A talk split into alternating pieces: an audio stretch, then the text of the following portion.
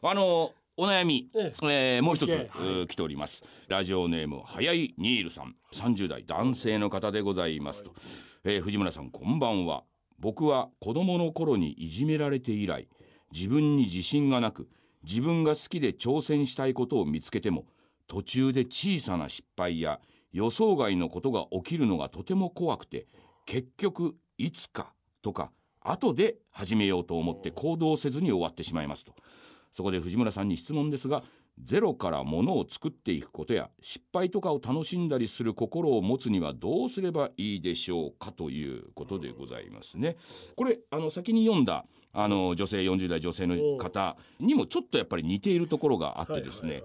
で実はこれを読んでね全く同じことを僕に言ったやつがいまして。それが、まあ、うちの次女なんですけどおうう。ちの次女はですねはい。ちょっとねうん。確かにいじめられていたと自分でも言っているしうん。まあまあニートなんですよ。引きこもっちゃって本当にね自分のこんなにねあの外に出たがりの親父がいる中ででまああの3人兄弟がいるんですけども、ううんち上がお姉ちゃんがいて下が弟がいるんですけど、うん。まあ上下はですね、うん。まあ楽しくやってるわけですわ、うん天真爛漫に、次女だけがですね、なんか引きこもっちゃってっていう。でそれで今はねうん。一緒にその劇団で手伝いなんかやって、もう全然いいんですけども、うん。まあそれほど深刻ではないとは自分では思ってたんですけど自分の中では彼女の中ではほととても深刻だと。で話を聞くとですね、はい。人に怒られるのがどうしても怖いと。まあちっちゃい頃だったらお母さんに怒られるのが怖いだからなるべくなんかちゃんとしてようと思うんだけどその自分ではなんとかちゃんとしてようと思うのに人になんかちょっと失敗すると人に「ほら!」って怒られる、うん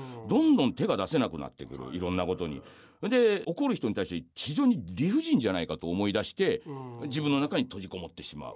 とにかくね「いやいいじゃないかお前俺らのところでさ別に失敗したってさ」って言うけど失敗した時にやっぱり怒られるのはやっぱり嫌だとその気持ちが非常に強いわけですよ。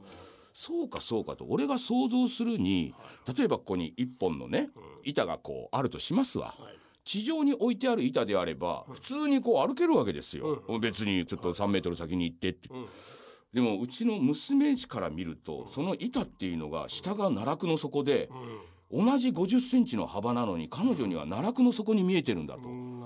これ踏み外したら死んじゃうというかえらい目に遭うみたいなことで普通の人だったらそんなこと考えずにタッタッタッタッと言ってその先にも行けるんですけど彼女はもうその一歩は踏み出せない。うん。落ちたら怖いからって。確かにねそれは僕だってここのねビルのところにねここに50センチの板があったら俺はもう怖くて行けませんよそりゃ。そんな感じなんじゃないのかなとこの早いニール君もね。うんつまり自分の頭の中で非常に危険なものがたくさんある。周りにいると周りの人たちにいろんなことを言われてしまう。まあそれが奈落の底と同じなんですけどそういうものばかりが見えて目の前の50センチの幅なんか歩けば誰でも歩けるはずなのにそれで一歩が踏み出せないってそういうことなんじゃないのかな。ということはですよ。先のことを考えすぎるリスクっていうものを常に最近の世の中そうですけどリスクっていうものはやっぱりちゃんと回避してやりなさいみたいなリスクヘッジが大事だみたいなことよく言われるじゃないですか。確かに大きな社会としてはそうなんでしょうけど個人の場合僕ねリスクヘッジっていらないと思うんですよね。あんまり。あのだから先のことを考えると一歩前に進み出せないでまあ例えば僕なんかね僕いじめられたことはないんですけどどっちかっていうとまあいじめてた方なんですけどね、まあ、会社に入っていじめじゃないんですけどこれもう半分いじめだな。あの僕はねあの北海道テレビに入って報道部に行きたかったわけです。ローカル局に入って。なのに僕を東京支社のそれも営業でもない業務部っていうところに行かしたわけ。これはある程度いじめと言ってもいいじゃないですか。俺がやりたかったって思うものを会社が会社の権力を使って新人をね東京支社のそんなところに送り込んだわけですよ。やっぱりね鬱屈しますよ、でもねその中で何をしたかっていうともう会社の仕事じゃなくて違う方にこう目線向けちゃったんですね、休日を楽しもうとかね、はいい。ろんなことをこう見つけ出してそっちに行っちゃったんです、要は堂々と会社のそういう仕事に対して向き合わないっていう逆にね、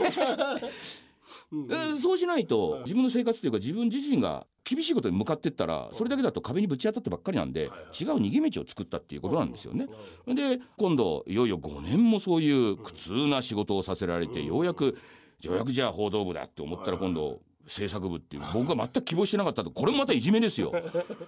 ただ皆さんね言うと制作部でいいじゃないかと思うと思いますけれども自分の希望とは違いますからね。でもとはなれば制作部っていうところにじゃあ行くんであればこれは今までとやっぱりちょっと仕事も違うし、まあ、自分今までテレビ好きだったしね。だったらバラエティーっていうものをやりたい。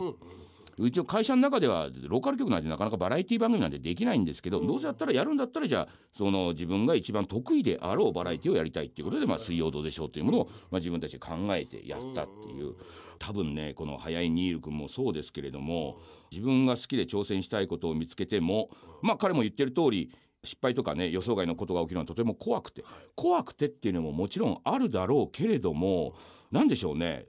努力しないと思ってるんじゃないのかなと、そういう怖さを克服するには努力しなきゃいけないんじゃないのかなってみんな思ってるような気がするんですよ。あのね努力しない方がいいですって僕はね思ってて。きついことはしない方がいいです。彼が好きで挑戦したいことを見つけても挑戦っていう言葉を使ってるからもうダメなんですこれで。好きなことはやりゃいいんですよ。だからその怖いことも何もないんで失敗したら失敗しちゃったって言うだけでやればいいんであくまでも非常にそういう意味では内向き内向きに内向きに自分がこうやった方がいいよこうやった方がいいこうやりたいって思ってる時にでも内向きだけだと一人でやっぱりそういうのってできるのはたかが知れてるんでその時にはやっぱり仲間なり仕事だったら横のつながりなりっていうのが必要。そのために横につながるとかあの人に助けを求めるとかってこれってね全然そんな苦痛なことじゃないんですよ。これ営業で行ってねお客さんに頭下げてお客さんとのつながりを作るってこれ案外きついことなんです。慣れない人にはね。だけど自分がやりたいことに対して協力してくれるかな僕こういうことやりたいんだけどおおいいよ面白いよそれやろうよ。こういう関係になれば全然ね努力なんかしなくても意外とできちゃうっていう。一番あれですねきついのはやっぱりそれで失敗を恐れて何もしないっていうのがこれがね自分にとっても社会にとっても不幸だっていうのは思いますね。だからあのまあ、ものづくりでね言うんだったらゼロからものを作っていくって言って僕ねゼロからものを作ってないんですよ。実は。テレビだって何にしたって鈴井さんっていう人に企画を上げてもらって、まあ、嬉野さんっていう人に色の撮影をしてもらって、あの大泉っていうのに笑かしてもらって それまあ編集するっていうだけなんでゼロから何も作っちゃいないんですよ。みんなの努力でまあそういう風になってそれをまあ形にしているだけなんでそのためには形がなるためにはやっぱり失敗はしないと絆もなかなか深まらないというかどうでしょうなんて明らかに全部成功してないですからあれ。ロケだって。失敗した時に誰がどういうリカバリーするかっていうところで全員がよしよしもうだましだましもう一歩進んでいこうみたいな感じでやってる。だから失敗っていうのはね失敗って言葉はよくないのかな？あと挑戦とか失敗とかじゃないんですよ。先のこと考えるなと。とりあえず明日やってみと。やってうまくいかなかったんじゃなくて今日はここまで。みんなねあうまくいかなかったって言うんですよ。違う。僕の場合はうん今日はここまでできたなっていう そういう考え方なんで進んでるじゃないかと、他のからするとお前そんなでスピード遅いよ。言うかもしれないけど一日でねそんな決めるなと、うん。長い目で見てくださいと。進んでるじゃないですか。っていうようなね。だから失敗とか挑戦とかいつかとか君が今ここに書いてあることはもう今日から忘れなさい。明日から適当にやりなさい。本当に。なんかそんな感じがねこういう人たちの文章を読んでると思いますね。うん。適当でなんとかなりますよ。うん えー、というわけで今夜の「ひげ千夜一夜」そろそろお別れの時間になってまいりましたということで、えー、まずはプレゼントの当選者発表いたしましょう、はい、えー、いきましょう。まずはポンスケさん東京都20代女性。今回初めて聞きました。頑張ってお金を出したいと思います。よろしいお前にも1万やるぞ。さあ続きまして40代女性来ました。ロージェアさん。藤村さんの番組が毎週聞けるようになったら最高に嬉しいです。クラウドファンディング協力します。しろ。お前にもやるぞ。よっしゃ。もう一個行こう。きたきた40代女性スーさん。相変わらずの藤村節で気持ちいいな金出すよ。出せこの野郎。よし君にも1枚。来ましたまたまた40代女性ケロコさん偶然に見つけた藤村さんのラジオ番組。ノーギャラ手弁当で頑張っていらっしゃるとのことですが月1放送はとても残念ですと。せめて月2回になればいろいろ思いますと。君も当然出すだろう。君にも1枚。えー、そして50代男性直田さん。いよいよクラウドファンディング開始ですね。月1だと忘れがちなのでぜひとも週1を目指していただきたい。なので金出します。出せこの野郎。もう一丁行こう。40代女性また来ました。タイタイさん。オンエアが仕事の時間とぶつかるのでラジコで聞いていますと毎週聞けたら嬉しいのでお金出しますよ。出せこの野郎。お金出したらスタジオへ来てその後飲みに行く。それ魅力。よし一緒に飲もう。はいもう一回来た。30代女性ふみちゃん。読んでくれたら金出しますよ。ステッカーください。読んだぞこの野郎金出せ！ということでね5名とは言わず今回7名、えー、もう金出すという人にはステッカーあげちゃうということで、えー、今回もねこちらのステッカー5名様、はい、わかんない。5名様以上になるかもしれないけども、えー、プレゼントいたしますのでどしどしご応募ください、えー、最後はババババッといきましたけれども、えー、皆さんねどうぞ今回も、えー、ゆっくりとお休みくださいませ。お相手は藤村忠久でございました。おやすみなさい